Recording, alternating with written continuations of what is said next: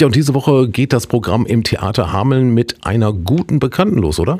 Ja, das ist richtig. Am kommenden Mittwoch, am 8. November, wird Traute Römisch wieder einmal gemeinsam mit ihrem Pianisten Andi Mokrus im TAP gastieren. Und was steht dieses Mal auf dem Programm? Ja, das Programm am Mittwoch ist ein Bonbon für alle Fans von Traute Römisch, denn tatsächlich gibt es ein Best-of Querbeet der Reihe von und mit Traute Römisch, die so erfolgreich bei uns im Theater lief.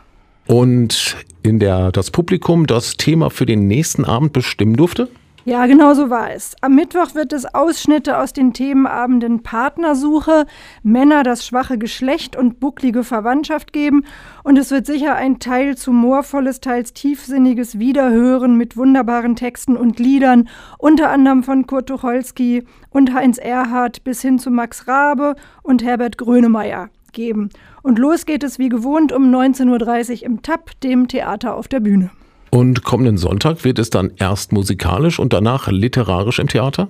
So ist es. Um 11.30 Uhr findet im Kunstkreis die Einführung in das zweite Hamelner Konzert statt. Und die lohnt sich dieses Mal ganz besonders, weil das Programm des zweiten Hamelner Konzerts so besonders ist. Im zweiten Teil des Konzerts wird Schostakowitschs 14. Sinfonie für Sopran, Bass und Kammerorchester gespielt die aus der Vertonung von elf Gedichten besteht, die sich allesamt passend zum Monat November mit dem Thema Tod auseinandersetzen. Und dazu wird Mattis Oben, der die Konzertanführung macht, sicher sehr viel zu sagen haben. Und am Nachmittag kommt dann Literatur auf die Bühne? Ja, da spielen wir den Grafen von Monte Cristo, den Romanklassiker von Alexandre Dumas.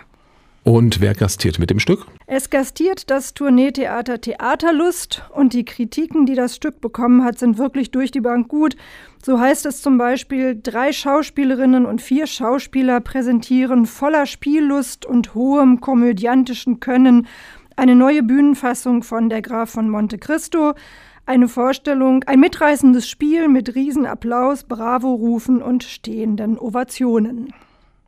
Das hört sich doch dann schon mal gut an. Am Sonntagnachmittag also der Graf von Monte Cristo und los geht es, wie am Sonntag üblich, bereits um 17 Uhr.